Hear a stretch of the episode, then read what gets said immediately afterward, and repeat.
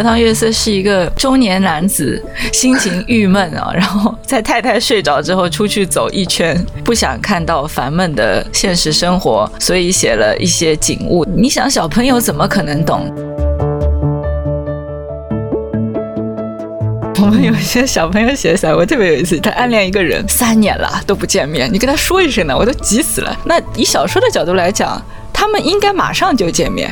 呃，第二页就可以见面了。那可是一个散文写了两万多字，他俩还不认识，还在到处的就是打听他参加过什么社团，然后我相信现实生活就止步于那里了。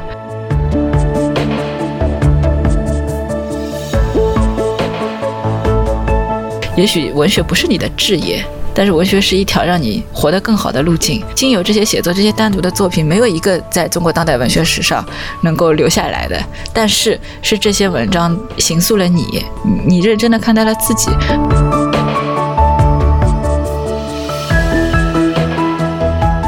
跳岛的听众朋友们，大家好，我是何润哲。我是宝婷，在第九十二期节目的时候，我和宝婷找到青年作家郭爽老师一起聊了聊小说创作。那今天我们要从小说转到另外一个问题，那就是散文。今天我们请到的来给我们上这一堂散文课的嘉宾呢，是青年作家张怡薇老师，他现在是在复旦大学中文系任教。大家好。我是张一威，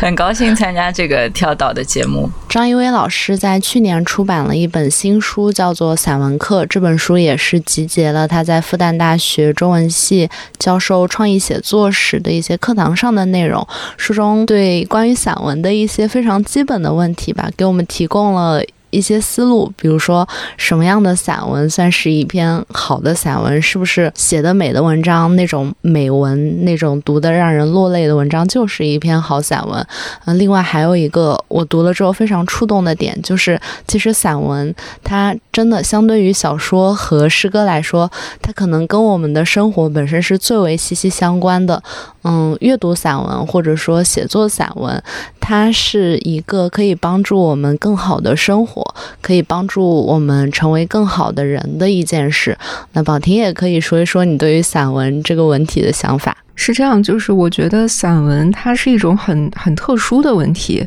就它同时离我们很近又很远。很远是因为，呃，就我们从小就在语文课本里面会接触到各种散文嘛，比如说像朱自清的，我们最熟悉的。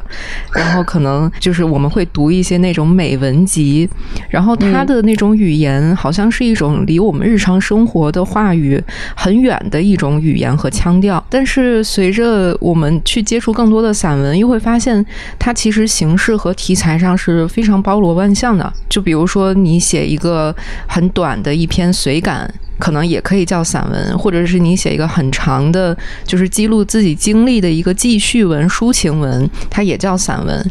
所以它好像又没有像小说那么有技巧、有门槛，所以它就又离我们很近。然后后面就看到张一威那本书嘛，就是散文写作，它其实也是创意写作这种课程里面的一环。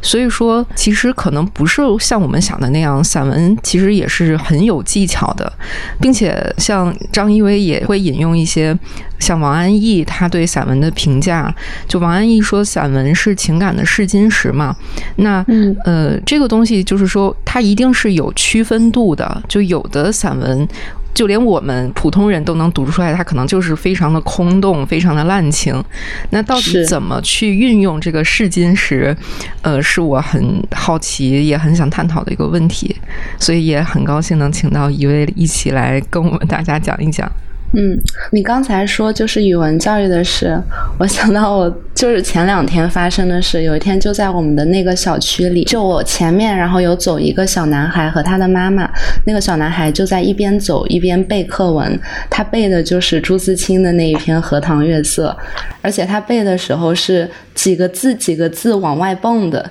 然后他说：“弥漫的，然后走几步。”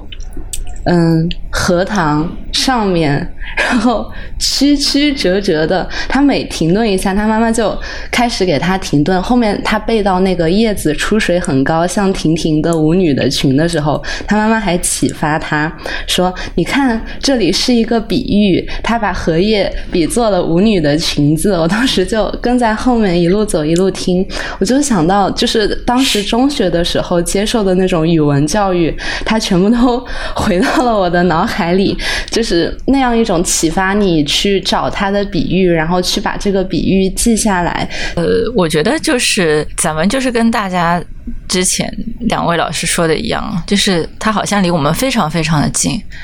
我们如果觉得这可能跟这一百年来这个现代文学的这个形塑是有关系的，就是我们会觉得小说或者诗，好，它好像还有一个样子，可是散文就是一个说不清楚的文体。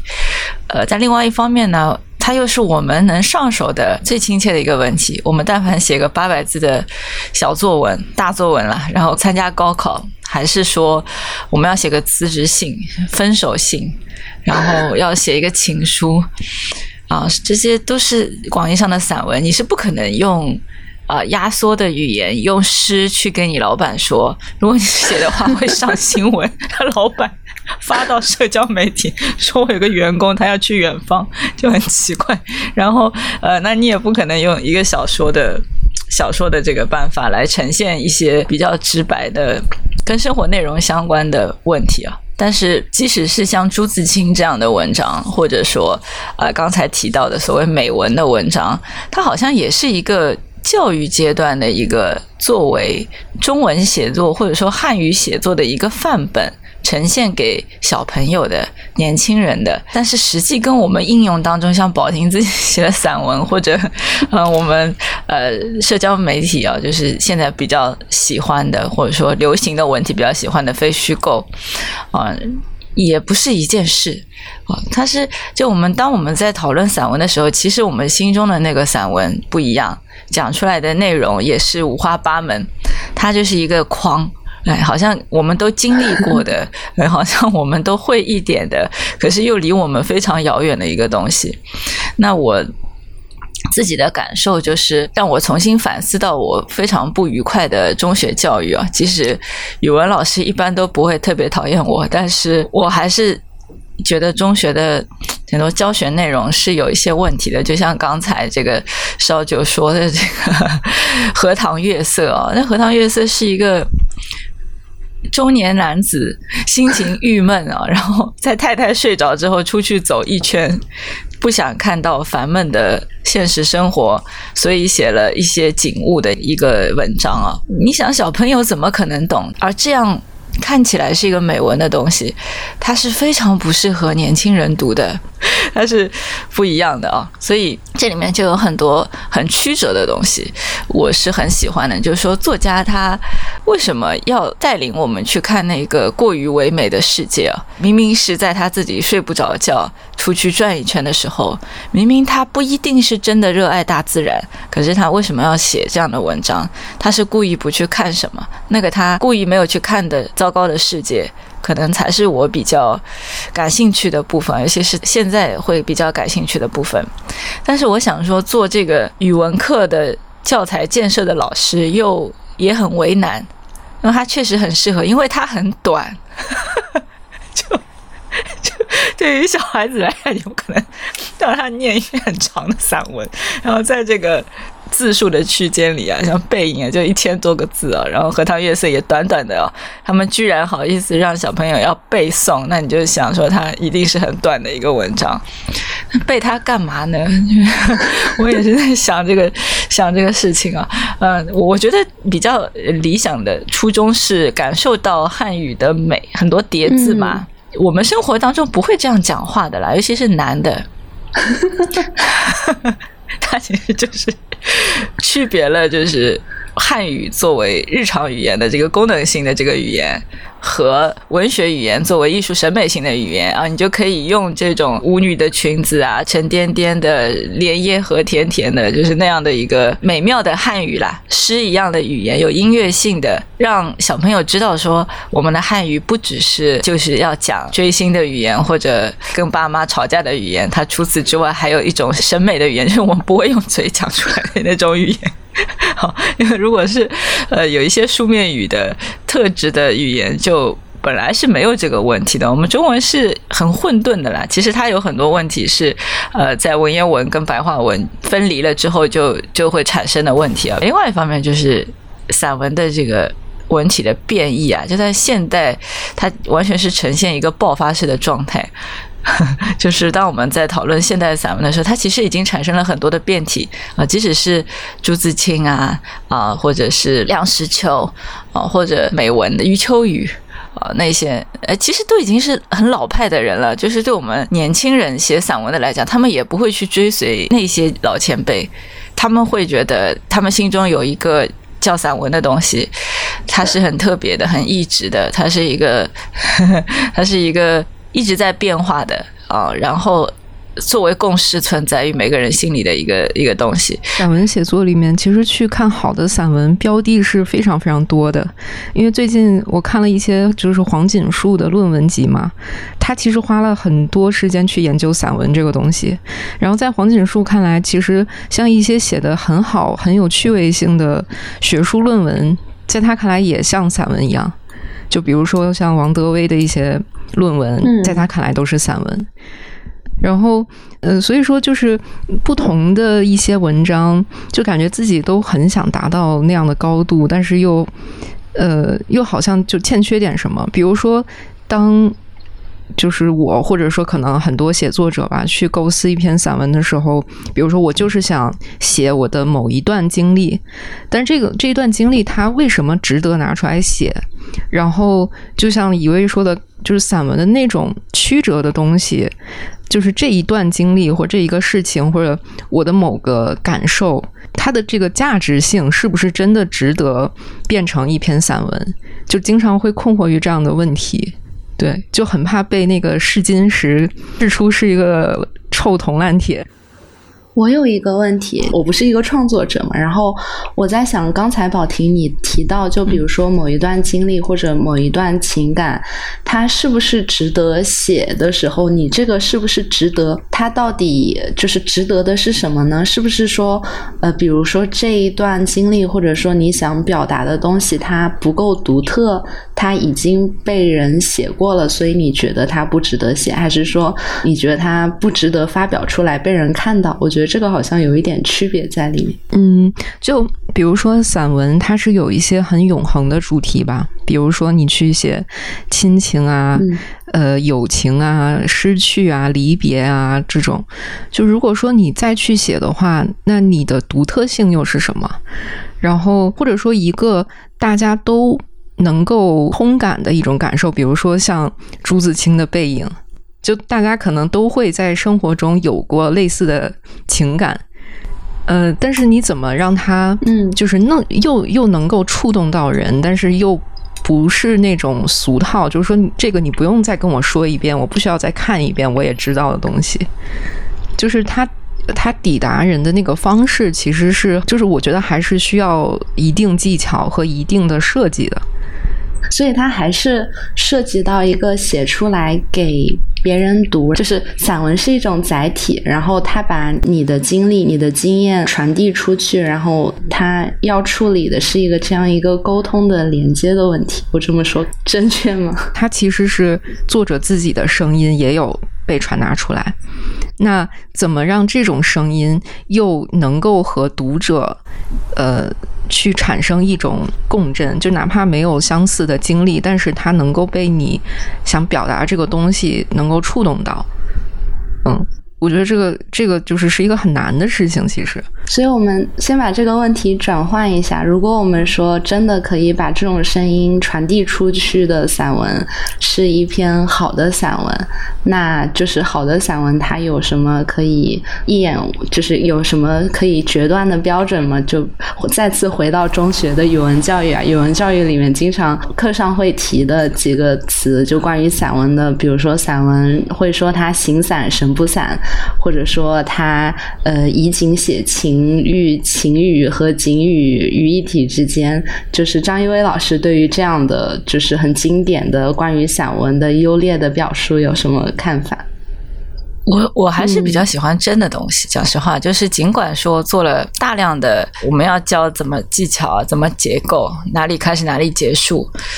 但是我真正有力量的东西啊，就是比方说。如果让我来上课，我每一次都会给大家读的一些散文，比方台静农的《时经丧乱》。尤其在当下的这个时局啊，我们更能感觉到这种离乱感啊，就是我们眼睁睁的在社交媒体看到直播的颠簸的人啊，一下子什么东西都要放弃。《诗经丧乱》的结尾是说，这不过是我身经丧乱的开始。他前面就是讲一段他在这个战争期间，他一个流民的身份啊，不断的辗转各个地方，他记得每一个地名，每一个下午差了几个钟点见到的人，碗底的苍蝇。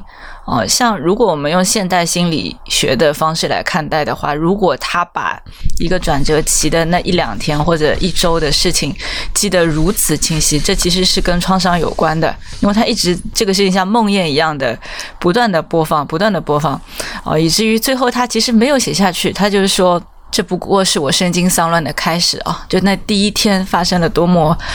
糟糕的事情。啊，我们可以想象，就是疫情期间可能被突然转移的、呃隔离的人，然后可能家里有一些自身灾害的那一些人，他在记录出事的那一天每一个小时，他都能够写得很清楚。哦，这种力量，但是可怕的是，他没有写出来那部分才才吓人啊！就是后面的事情发生了更大的变化，要做一个更大的迁徙，而且是一个渡海的迁徙。那这个呃，不去管它，我们可以感受到的一个。真实的力量，就是说这个作家的表达是不会讲清楚的。还有一种是比较内向的，也是我每一次会推荐同学读的，就是王安忆老师的《今夜星光灿烂》。这是一个很好的文本，它有很多让人很不舒服的东西。他其实写了一段他的文学友谊，他和他呃上海另外一个女作家，现在已经过世了，叫陆星儿的一段友谊。呃，陆星儿后来是得病过世的。啊，得病过世的。表面上他是在写他们年轻时候怎么认识，但是后来发生了非常多的变化。我们且不说中国的变化啊，讲一个比较内在的呃逻辑啊，就是其实他们是竞争关系啊，两个人都是女作家。王老师太成功了，他的存在是会给身边人很大压力的。还好我不是他的同辈，所以他其实他在写什么？他在写一个很强的人的心路的一个变化，但是他们当中是有一个凝聚的力量的，就是他们对文学的爱。所以当后来陆星儿哦年轻的时候，他会他们有三个女孩子，还有一个是王小莹，也是上海的一个女作家，他们会一起谈文学。后来呢，陆星儿就不跟王老师谈了，王老师心里还有点不高兴。哦，他觉得，呃，陆星儿跟王小英谈太多文学了，他以前都是跟我谈的，这很少女的那个 心，对吧？哦，慢慢慢慢，陆星儿就一直跟他推诿说，哦，这个你做的那个才是写作，我的不是的，我是闹着玩的，哦，大致就是这样，一直到他生病，他快要过世了，临终前，王毅老师和陈色老师就找了学生帮陆星儿，呃，就是做一个口述嘛，就是一个作家的口述，王老师坐在他旁边，才认认真真。时隔几十年，终于再听他少女时期的写作的好朋友讲，他才知道他这一生文学对他有多重要。我不知道大家，如果大家是做这个事情，这个事情是很让人难过的，就是非常非常难过。而且陆星儿生病的时候，王老师也很多人拜托他要去呃找医生或者帮他治疗，陆星儿就一直很回避。他说我还要去玩一下，他就去了俄罗斯。因为那一代作家对俄罗斯有一些感情啊，回来之后呢，他就开始整理衣服。整理衣服的时候，他就他其实是知道自己去了医院就出不来了，所以他就把自己的一些还不错的、很贵的衣服啊送给朋友，然后他要送给王老师，王老师我不要，他不要是因为他舍不得他嘛，我们大家都能感受到。等吴香过世之后，他打开衣橱，看到这个好朋友送他的衣服的时候，那种。不舒服的感受啊，就难受，是真的很难过。那感同身受的点，我想，我们想到底是什么？我觉得他恰恰是这个很真实的情感的作品里面，他写了一些我们平时不太会直接讲的东西，嗯，非常残酷的东西，可以这样说啊。我们讲名利啊，嗯，成就啊，他其实是是会对一些其实是很真的情感的一个倾轧，倾轧。有些东西他就是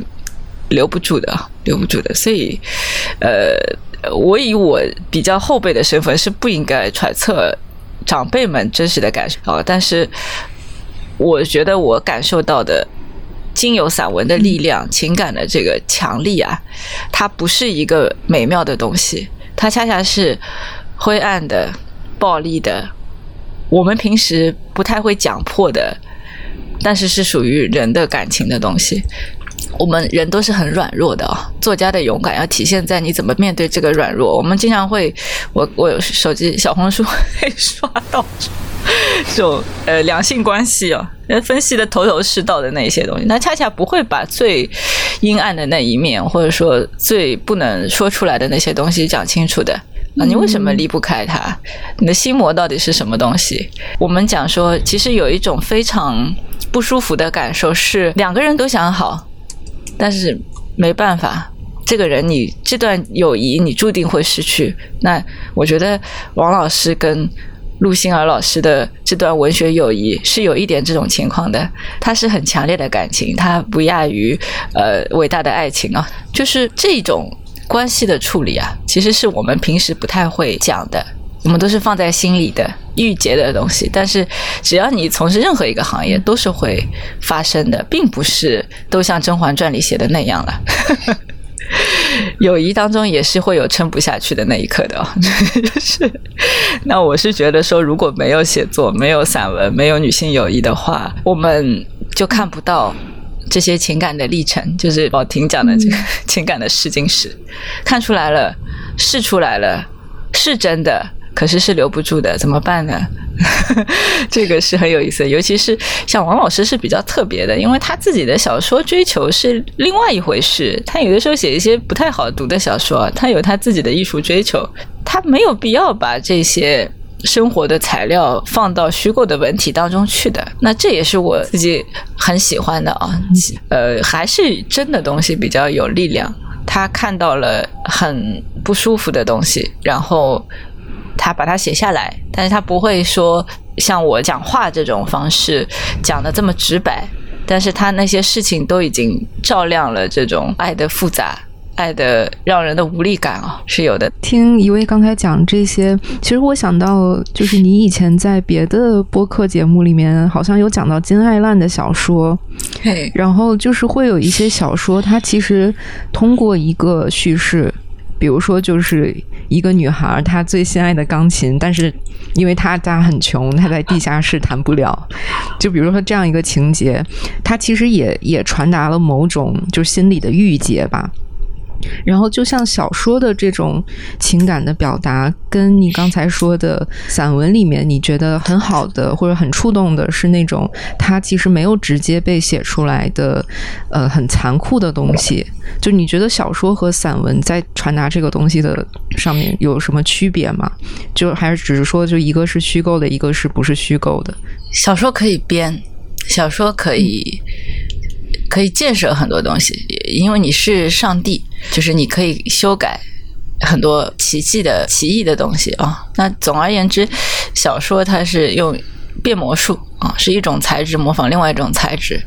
它对把生活的材质就像大变活人一样，把一个人放在箱子里切成好几段，然后转，然后你也知道它不会出现鲜血淋漓的场面，可是你愿意看，就是因为你始终被这个跟我们现实的这个逻辑不一样的。视觉效果的呈现是有兴趣的，它是一个幻术，一个魔术，我们人是喜欢看魔术的，因为生活太无聊了，但生活的逻辑太残忍了。呃，也许我们注定就是不会发财的啦。那 谁要看这个？看这个，我自己不知道嘛，对吧？但是我们总是还是希望看到呃奇迹的发生啊，就是有一些那这些东西是在小说里实现。散文的问题就是它是只能处理生活提供给我们的结局，就你是受困的，你是解决不了的，不是说写了一篇文章，我我感情就变好了。那是绝对不可能的啊！但是写了一篇文章之后呢，其实是有一个，呃，尤其对女性来讲，有一个很好的建构的方式，就是说，你开始发出你的声音，或者说你开始把你的感受表达了出来。如果你不表达，那别人就是不知道的啊，这是很重要的。就不管是你看到的，别人没看到的啊，还是说你你感受到的，别人没感受到，你不能假设大家都知道。我们以一个最善意的将心比心的方式来说，我们身处在这样一个。我们被很多东西规定的世界里啊，如果你不讲出这些来讲的话，呃，这些成长的过程也好，受挫的过程也好，啊，成人的过程也好，那别人是不知道的。呃，有些人是天才，但是还有一些人就是通过不断的写、不断的整理，慢慢的探索出一些路径的，慢慢探索。就像我在教书的时候。也会难免看到很多种不同的学生，有些学生你发自内心你是知道，他就是要靠不断的写、不断的想啊，这个作品单个拿出来看是没多大文学价值，就是说，比方说在当代文学史上留下浓墨重彩的一笔是不可能的。然后，即使它是一个作品啊，它已经是一个作品了，它不是一个素材了，呃，但是他如果把他这整个的作品，就是说他只要一直写下去，作为一个整体来讲，他的人生是可能。从原来一个比较灰暗的地方走出来的，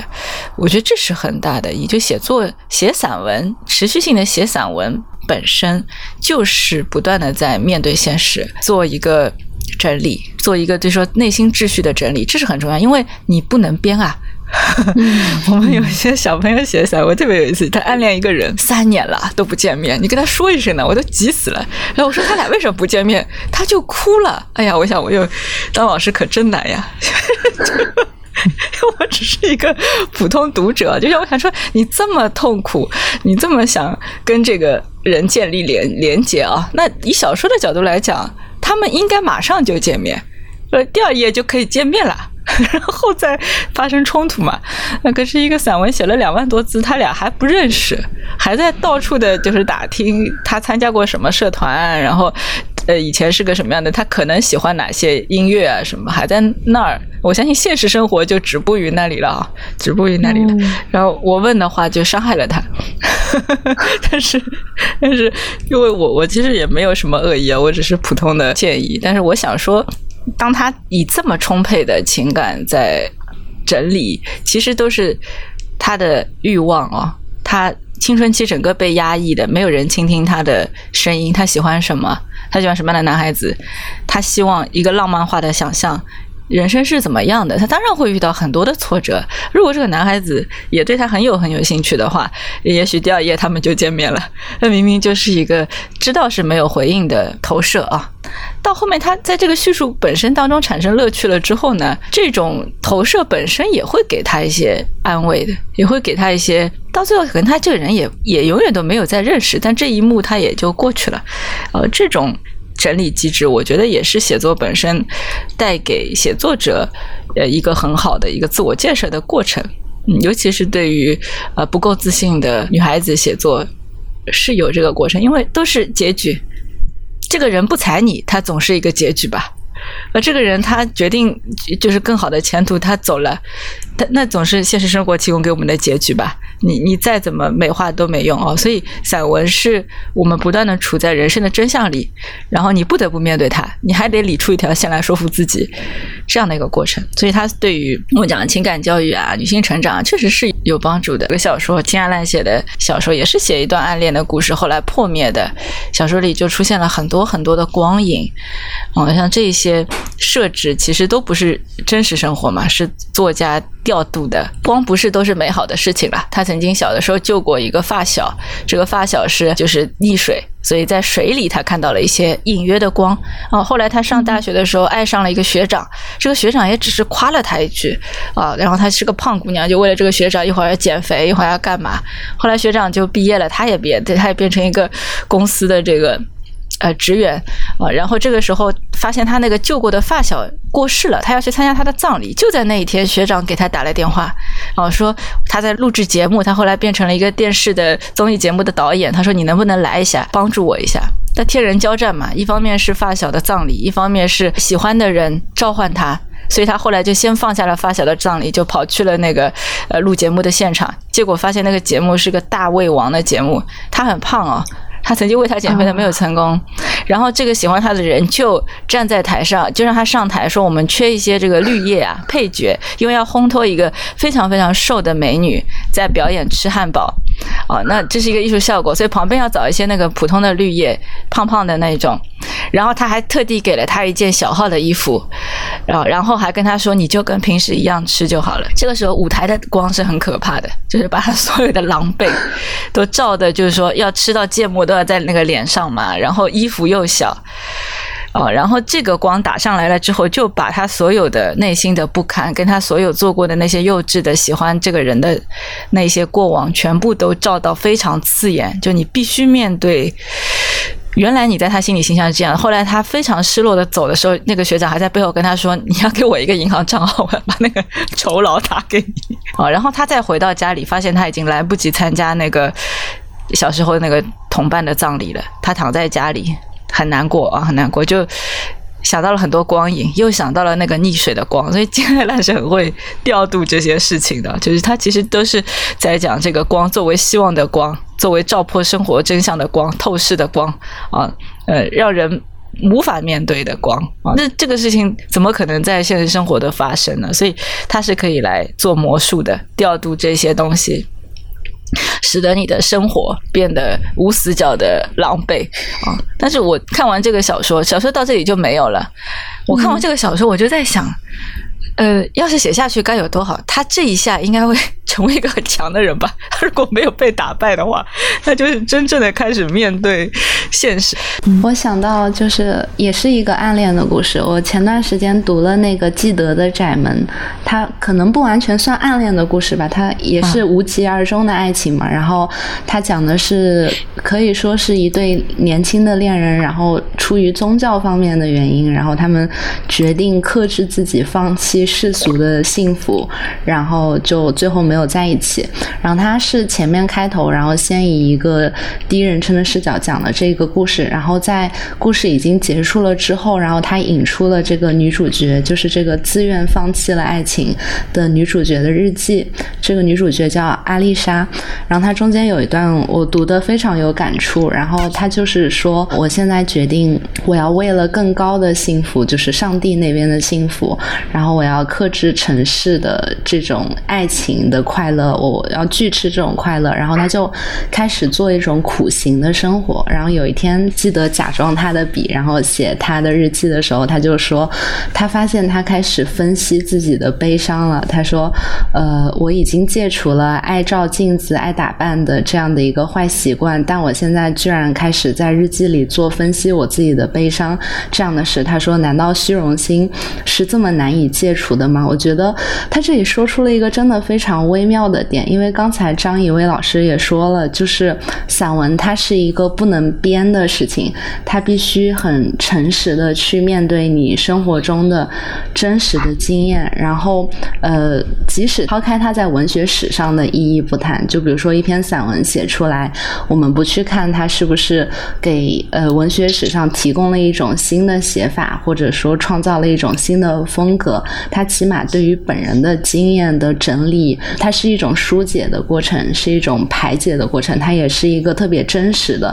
面对你内心的欲望的过程。但是我理解，就是这个小说中的女主人公阿丽莎，她在写日记的时候，日记它是。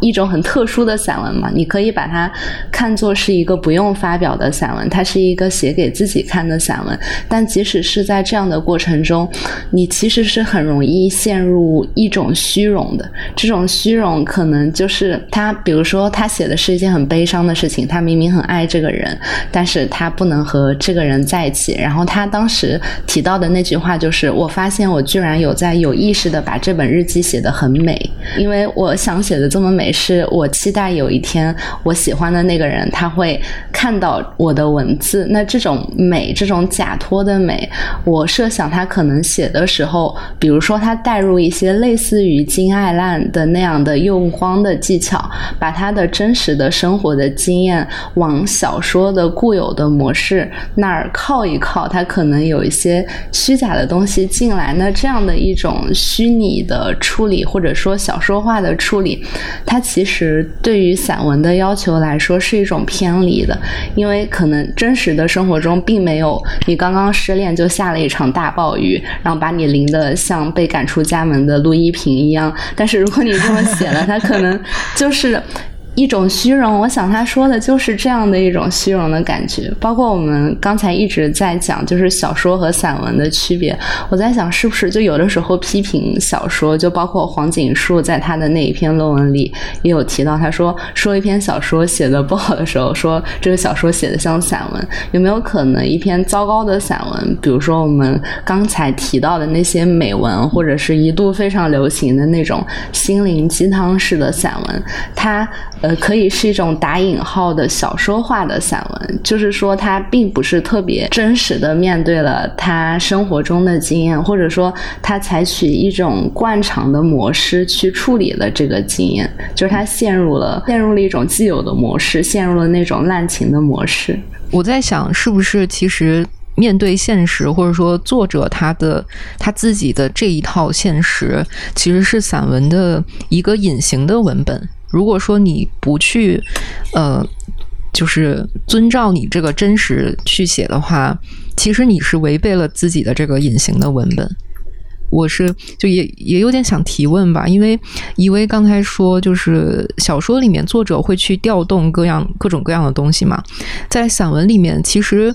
呃，也是有调动的自由的，比如说，我们可以去借景抒情，我们可以去借物言志，这个也都是很古老的呃抒情和写作写散文的传统。然后我就想问一位怎么看这样的这种散文里面这些意象啊景物的调动？这也是一个很大的话题啊，一直困扰我。后来现在慢慢的就。没没在没在困扰我了。我我原来一直以为这是一个布置，就是我小我在读研究生的时候，觉得景物就是布置嘛，啊，就是呃，所以我想我为什么我写出来的景都景是景，人是人，都很生硬。但有的作家就很会写景，就是他们写的这个，就是感觉跟这个故事是有关的。嗯，这其实背后的哲学问题就很复杂，就是说它涉及到你怎么看待自己跟。大自然的关系，第二个就是涉及到你怎么看待人类跟大自然的关系。我可以举很简单的呃例子啊，就是说在比方说在一些虚构的文本当中，有一些自然也是充当非常重要的角色。比方说毕飞宇讲这个呃林冲夜奔的时候的那场雪，他觉得这个雪就是决定他最后他把他逼上梁山的一个很重要的一个恶，一个一个反面反派。一个反正如果没有这个学，就很很多事情都会改变。这个时候它就是有用的，它是非常有用，因为去掉它，这个故事是不成立的，这是很重要。那我们中国传统的笔法写景，或者说借物，呃，呃，托物言志以写景，就是说景语接情语，那实际上还是跟人的这个内心。内心的这个活动是有关的。你开心的时候看到的景是不一样，不开心的时候看到的景也是不一样的啊。或者说你自己不得志，你看这个万事万物都有一种很怜惜的感觉 啊，是一些行为艺术。那这也是呃一部分的呃内容。那还有一些景就更加的有用了，一些意志性的景，多元族群、多元族裔的，也是二十世纪写作比较喜欢的东西。就是要写一些身份认同啊、国境线啊，包括民族认同比较复杂的一些啊地方啊灰色地带。那这个人跟这个景就非常重要了啊，因为山川是搬不走的，但认同很重要啊。第二个就是说多元主义迁徙啊，这背后也有景的变换轮换啊，就是说呃，飞机时代啊，也是科学技术带给我们的一个，就是人的移动变得频繁了。现在我们又因为瘟疫停滞了下来，但是至少有一段时间人是可以跑了，所以诞生了移民啊。政权的交替又诞生了另外一种移民啊，就是遗落的遗，它是被呃政体的交换所抛弃的一些生活方式。那当我们在这个时候再来写记忆当中的那些乡愁、那些景。那些回不去的东西啊，那些回不去的其实是上一个朝代、上一个族裔啊，他们呃生活的这个，我们可以看很多悼亡的伤逝的文章里面，那这个景也是有意义的嘛。就我们会发现，二十世纪我们喜欢的世界喜欢的作家啊，都比较复杂。比方说石黑一雄啊，日裔的就是移民三雄嘛，我们知道这是啊奈保尔呀、拉什迪啊，像这些啊是一种啊。比方说一直的这个呃文化有殖民地经验的非洲啊，啊就比方说。包括台湾啊，台湾也是和荷兰殖民到一八九五年日本殖民有一段皇民化的阶段啊，然后在国语化啊，种种就是不断的这个交替啊。我们可以再举个例子啊，就是呃，王毅老师最近也推荐了一个书啊，就是呃，他来自马里乌波尔，就是呃一个德语写作的一个女性作家，写的是乌克兰的，也是一段很复杂的历史啊。这个人是他不是犹太人，但是他。去过这个德国的劳改营啊，就是反正有一段比较挫折的经历，所以他很讨厌德国人，也很讨厌斯大林啊。但是呢，就是说他有一个遇到了一个人啊，这个人帮他寻亲啊，这个人的。癖好是画家族树，就是他老是帮助别人找家人啊，所以这个女性作者的家族姻缘是比较脆弱的。比方说，她的很多照片上的呃长辈，她都对不起来到底是谁。而当她把这一个家族树真真正的画出来之后，发现是整个东欧的一个一百年的变迁的历史啊，这个变迁就非常的复杂啊，这个呃政权的归属啊，语言的问题啊啊，然后包括是各种不同体制的碰撞。他全部出来了，那他写景也是有意义的，因为他的流离、他的离散是有意义的。所以宝听提的是一个很大很大的问题。我小时候没想明白，我现在稍微有一点感觉，但是他不容易。但我们不能说说啊，我们没资格写景，那也不是。如果我觉得是你真实看到的那个世界啊，这个世界是跟你共情的，能跟你共同经历悲伤跟同情的，呃，悲悯的，你当然可以写下来。啊，它可能对于呃历史研究没多大意义，可能对于呃社会学研究没有多大意义，但是对你个人是有意义的。它是我们举个最简单的例子吧，就现在很多人开始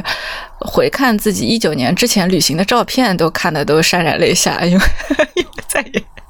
感觉就不知道哪一天疫情会过去啊啊，这对于个人是有意义的，它会对你的世界观形塑也有一些。帮助就是说，要想做的事赶紧做啊，然后会感觉到世界的友谊啊，一些陌生的地方啊，曾经有一些美好的记忆啊，这些都是不容易一时半会儿再去体验的。那那这也挺好，更不用说你可能真实建构了一段情感，那是那是更难忘的啊。就被卡在了这个历史的断层里啊，被折叠掉了。然后文学可以把这些被折叠掉的东西再拓展开来，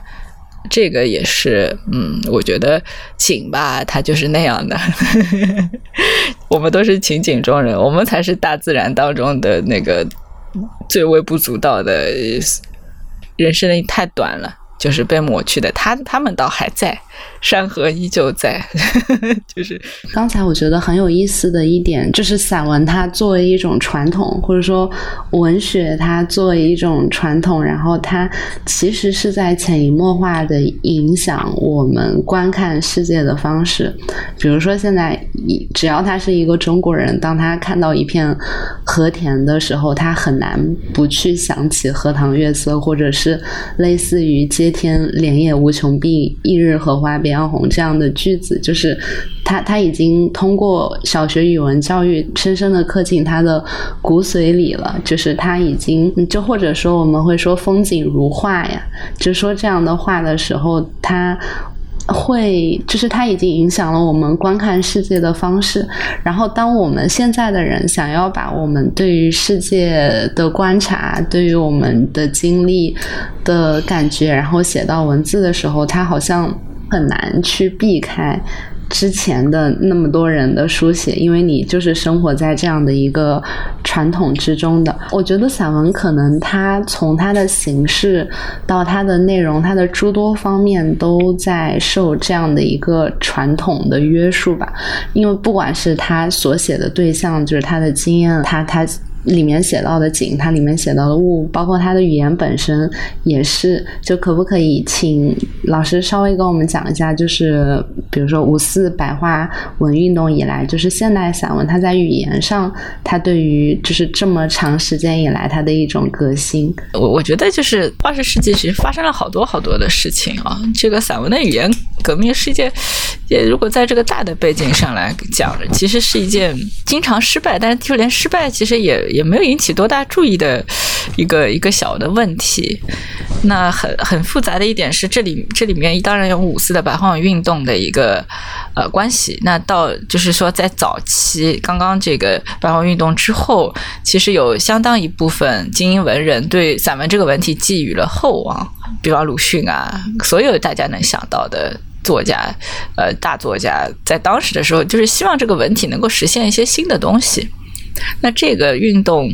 呃，影响波及到呃台湾当时还是日治时期的这个环境，其实是产生了很多呃我们经常被遮蔽掉的一些问题的。就比方说，实际上这个殖民环境当中的呃官方语言也。不是汉语，所以要用汉文写作，啊，实际上是一种抵抗。这个行为本身就是一种抵抗啊。当时台湾有一些左翼也是很努力的在开拓这个空间啊，不断的搬运啊大陆的新闻学的这个成果，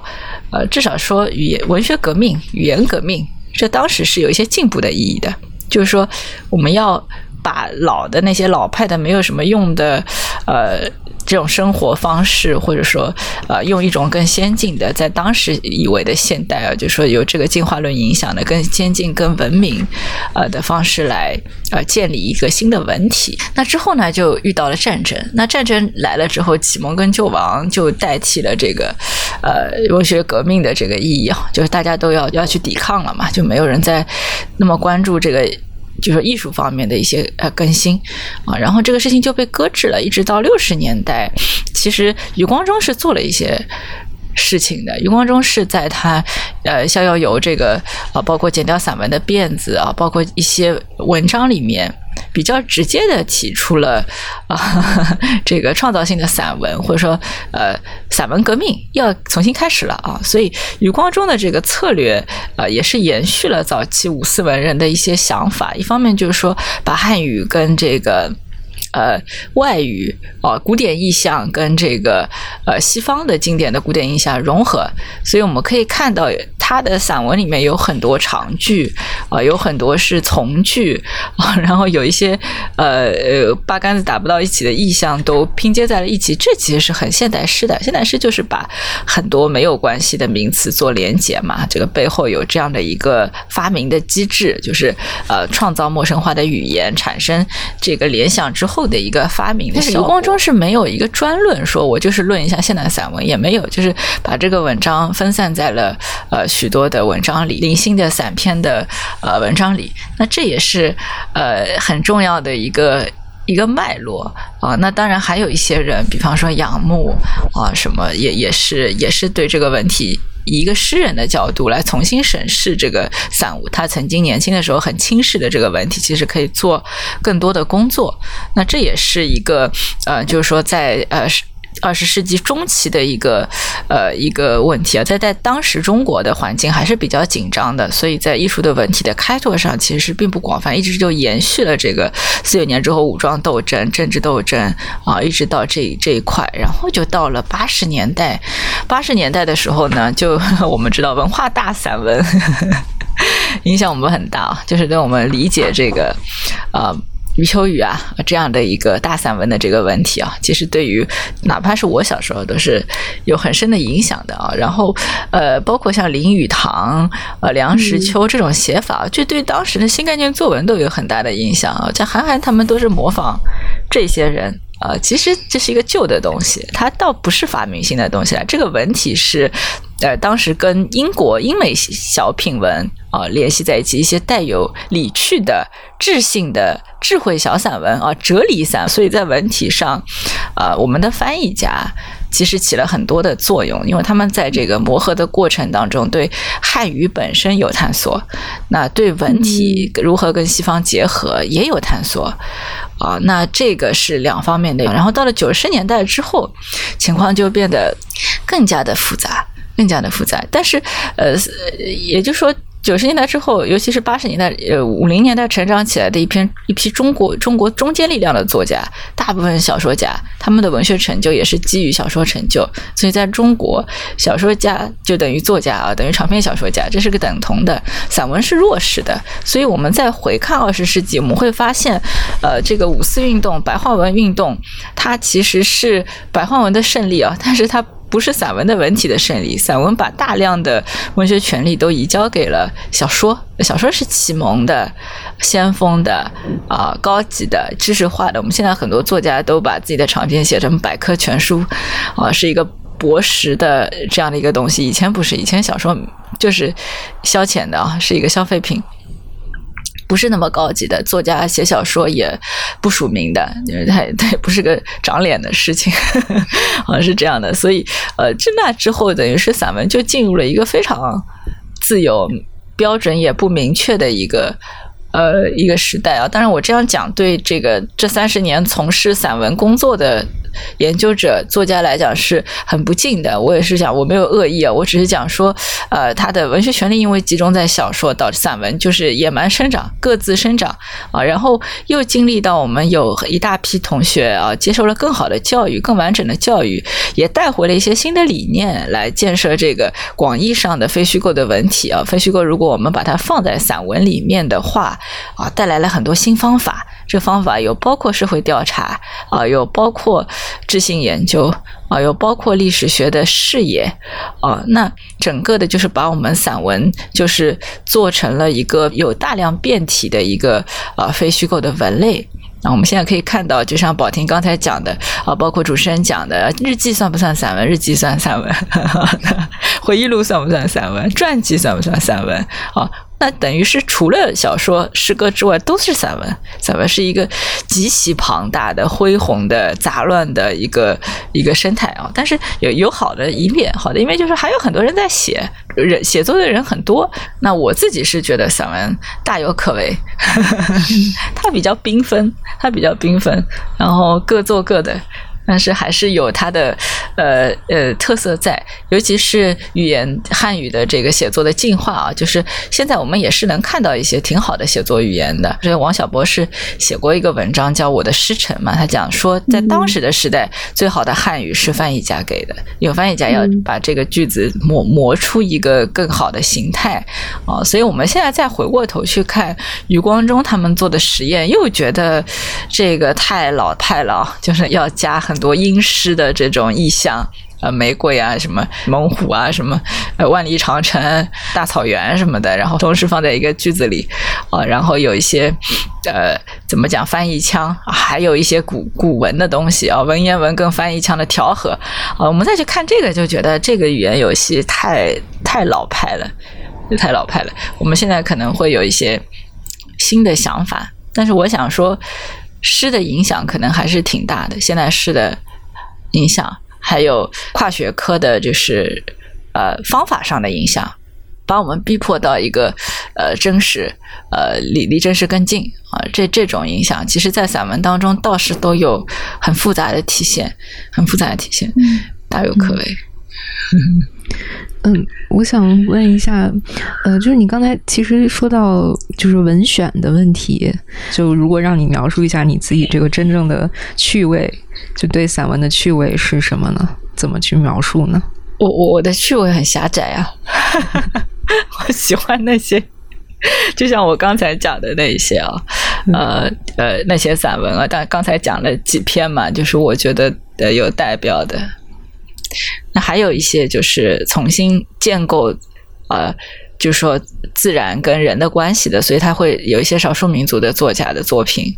另外一个就是，呃，艺术的门类能打通，能有更多别的艺术对于散文文体的一些刺激，我希望可以看到啊，然后以散文的形式展现出来啊，以至于就是说它可以解决弥合一个断裂，就是说。宝婷一开始讲的，就说这个问题好像离我们很近，但是又好像离我们很远。为什么会有这种断裂？这也是我想要讲清楚的问题。因为我们大部分人都不会说是为了写好文章再去经历不幸的，大部分的呃挫折都是自然而然发生的，然后我们再去梳理它、解释它、说服自己啊，然后建设自己的。那我们不能。怎么讲？控制外部世界的变化，但是我们可以梳理出自己的一个呃内心的秩序。总之，就是一些还没有被命名的感受。这个感受可能是在晦暗边界的，就是它不是那么光明磊落跟 朗朗乾坤的。它是一个呃介于呃人，就是一个文明的被规训的人是不太愿意直白的给出来的。一些内心的感受，就像我刚才讲的，只有这些感受、这些芥蒂、这些羞耻、这些不自信，啊，卑微的，但是又。不得不面对的这种生活真相，那些东西是我比较喜欢的。有一个作品，我以前也讲过的，就是讲就是友谊。一个女孩写了一篇很短的文章，就是讲她小的时候跟她一起玩的一个女孩子，还有两只鸡，她们四个是好朋友啊。但是后来其中一个女孩子的妈妈怀孕了，然后呢，他们就。两只鸡也被拿走，家里电视机也被搬走了，啊，就是总之是一个掠夺的过程，就是因为这个怀孕的疑云啊导致的。后来呢，就是他来读书了，然后那个女孩子就去打工了。结结局也很简单，就是那个他回老家的时候，那个女孩子的妈妈往他手里塞了一包糖，就是说他结婚了。啊，就看起来这个文本特别平淡，就感觉就是它也不成为一个作品。但是我觉得这里面有有一个让我很不舒服的东西，就是他们已经在现实世界得到了善待，没有人虐待他们，但是你还是感觉到了一种掠夺，就是突然之间一夜之间的那种掠夺，然后友情就没有了，就友谊就没有了。然后鸡也没有了，好朋友也没有了，呃，过年攒着的糖要分给别人对方的小姐妹的也没有了，没有过年的糖果了。最后的那个糖果是一个婚姻的糖果啊，你也知道这个婚姻的糖果它不一定是甜的，就是，但是是里面没有悲剧的，但是我看了就就不好受，不知道为什么。感觉好的散文处理的都是一些比较悲哀的事情，就不管是离别啊，还是就是怀乡啊。就是，总之是一些较为灰暗的事情。我本来想问有没有比较好的，呃，写欢乐的事情的散文。我会有这个问题，是因为也是因为就是王安忆在他的那篇情感的生命里，就刚才我们讲到散文的语言的时候，然后他有提到就是语言的磨损、语言的损耗嘛。他就说大家会嗯特别高强度的用一个词，他当时举的例子是一段情。然后就把这个量词的力度很快的就就把它耗没了，然后很快的把这个词消费掉了，最后这个量词的力度就变成了一个空虚的一个惨退一样的尸骸在这里。就这篇文章到现在也有很长的时间了，你今天看它的那个流行用语里，就是这种这个词它死亡的速度，我觉得是越来越触目惊心，就是一波一波的流行词上来，一波一波的流行词又死。死掉，然后大家很快耗尽了这个。其实我觉得有的表达刚出来的时候，它还是蛮能给人以新意的，但是它经不起大家那样的用。然后王安忆他在提到这一点的时候，他是把它归咎于张爱玲了。他是说张爱玲的那些很精妙的比喻啊什么的，他无形中影响了后面一代人写文章时候的审美吧，就会纠结于一些小细节。我就想到，好像。像现在如果说写散文，然后或者广义上说写文章吧，写一些比较欢乐的时刻，它最后好像就停留于一些小确幸。然后这些小确幸，它又往往是和你说张爱玲诗也好，你说村上春树诗也好，它是和一些呃物质的符号联系在一起的。然后什么爵士乐啊，然后香氛啊，然后早上起来清纯的阳光，诸如此类的形。像，是不是就是停留在这些符号上的话，它就永远不可能会有一篇比较好的散文出现？我们我们现在对消费文化也有很强烈的反思，它不是刚出现的那个时候了。我相信刚出现的时候，它是有一些流行符号的魅力的，生活方式类写作，我觉得它是有意义的。我没觉得它那么糟糕啊，只是说它不是个艺术作品。它的意义在哪里呢？我们有很多就说异乡工作的年轻人，其实它跟这个城市的关系是需要一些秩序来建立的，建立一些习俗的。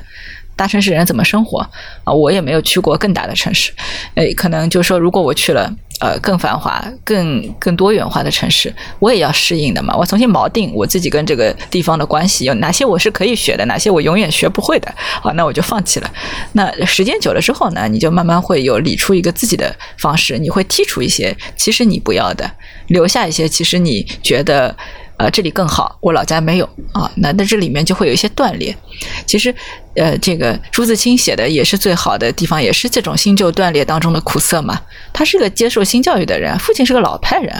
他们有很多观念是时代的断裂。就是交接之后，五四之后交接的断裂，那我们也会有的嘛。就父父母还是还是那样的，这种断裂感是需要一些流行符号来建设自己的日常生活的。日常生活很难建设的。王老师说的批评的一个问题呢，其实是提升情感的质量靠这些是没用的。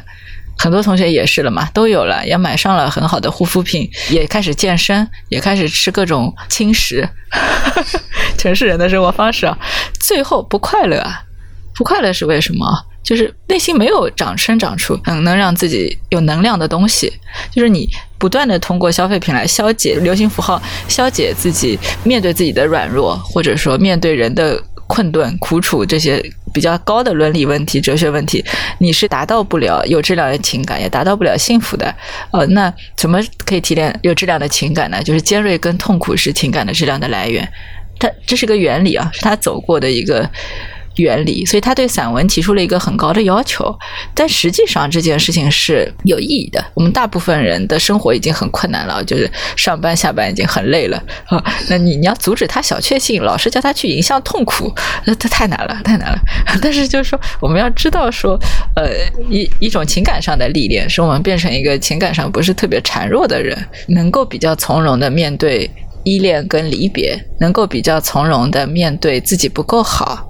呃，能够从容的面对自己跟别人不一样，或者说自己跟别人一样，呃，可能自己也不是一个世俗意义上很成功的人。王安忆老师那篇文章我看了之后，就是其实对特别是物的描，比如说像王安忆老师对张爱玲式写作的这种批评，在他挺多的，就当然是完全理解的。呃，但与此同时，我。我个人我是觉得，就是放在我来看的话，我是不会对张爱玲式写作进行批评的，因为我觉得，就是至少在张爱玲自己的文风里面，比如说各种色彩啊、物件这种描写，是她文笔和文风的体现。就是缺失这种东西的话，就张爱玲这个人的作者性，他就少了一些。然后我我印象非常深，就是前几年我去参加那个。呃，萌芽他办了一个上海台北文学营嘛。当时其实可能我那一年比较特殊吧，反正就是收了几篇散文进去。一般来说还是收小说比较多，但就收了几篇散文进去。然后，呃，萌芽的那个散文编辑桂老师，桂川良老师，他说了一个东西，然后就是让我印象非常非常深。他就是说，现在很多写散文的人，或者也包括写写小说吧，就不管各种文体，就是大家可能。都有点忽视掉了文笔这个东西，就当然你是要有那种感情的重量、感情的质量，但是很多人就是恰恰一个最最基础的文笔的东西丧失掉了。然后我我当时其实是觉得他说的很对的，然后呃，就是文笔这个东西，它其实常常很多时候是包括，就是你必须要通过一些很具体的，呃，比如说。物质的写作、意象的写作，然后去搭建文笔，或者是搭建风格、文风这样的东西。呃，所以我觉得这个它可能不一定是一个最高的标准，但是有点像是一个准入式的标准。我个人的一点理解吧。嗯，张爱玲现在已经是个偶像了啊。王王老师批评她是觉得他呃弱化了这个白话文本来的一个意图啊，就是清晰简白，他又把一切变得表述变得比较暧昧。但是我有一个 上次去找我们呃报销，找会计老师报销财务。然后他就拉着我说：“这个小张啊，我最近看了一本书，啊，就《异乡记》。哎呀，他说看了我就哭，哭了，然后他就真的哭了。然后他哭了，我很尴尬嘛，因为我是去报销的，就是我，就是我，我没有那个 那个那个感受，就是我想着我要不要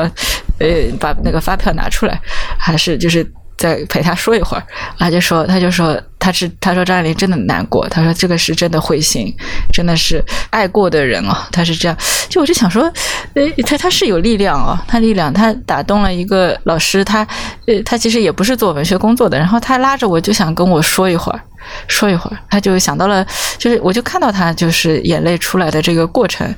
我我也很难过，我也觉得写的挺好，《一箱记》我就写的挺好的，就是呃也是。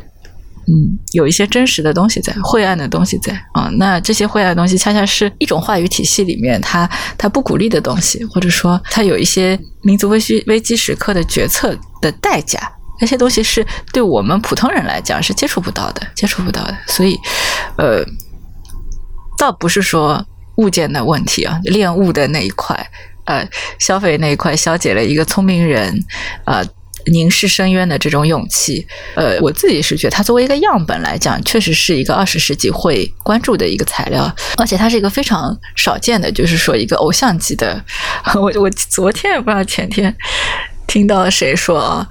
呃，张爱玲是没有年龄的，她她已经超过了她到的祖师奶奶之后再往前走，就变成了没有年纪的人。她是个偶像，是个偶像。嗯，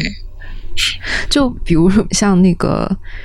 刚才包括像刚才说王安忆老师当时对张爱玲的批评，其实其实应该是重点还是在就是他拒绝去直接面对深渊嘛。但是我反而觉得，